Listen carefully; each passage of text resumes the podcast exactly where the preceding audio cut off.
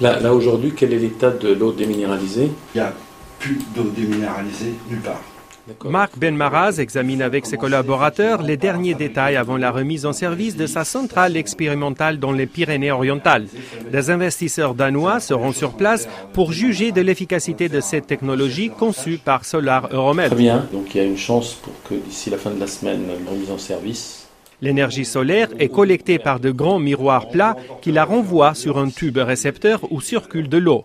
L'eau ainsi chauffée à plus de 500 degrés se transforme en vapeur. Celle-ci actionne à son tour une turbine qui produit de l'électricité.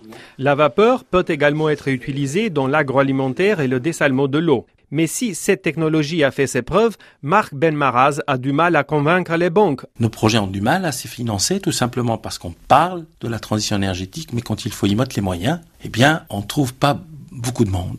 Parce que quand on a des économies entières qui ont été bâties sur la base de l'exploitation pétrolière, décider de faire un changement à 180 degrés n'est pas facile. Mais ce qui est intéressant, le solaire thermodynamique n'est pas une négation du passé, c'est juste une proposition pour un futur plus propre. Par exemple, si aujourd'hui on prenait la décision de convertir toutes les centrales thermiques, eh bien, combien même elles continueraient à fonctionner avec du gaz ou éventuellement du charbon, on leur ajouterait un module solaire thermodynamique qui va permettre, par hybridation, d'économiser ou d'utiliser moins de pétrole, et donc la continuité et sans négation du passé. Faute de fonds, sa première centrale commerciale qu'il construit en Corse a pris du retard et d'autres projets sont menacés. J'appelle tout investisseur, hein, qui soit en Afrique, au Moyen-Orient, en Amérique euh, ou en Asie, hein, et, pourquoi pas également en France et en Europe, de pouvoir nous aider. Parce qu'une entreprise telle que la nôtre, avec une mission telle que la nôtre, nous avons des gens motivés hein, qui nous accompagnent pour ce dessin, euh, j'allais dire humain,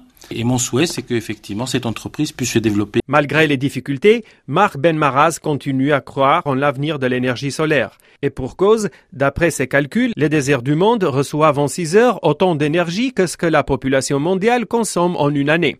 Solar Euromed a aussi un avantage par rapport à ses concurrents.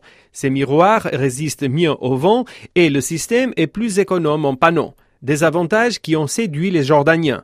L'entreprise a décroché un contrat pour la construction de sa première centrale en Jordanie. Reste à trouver les financements.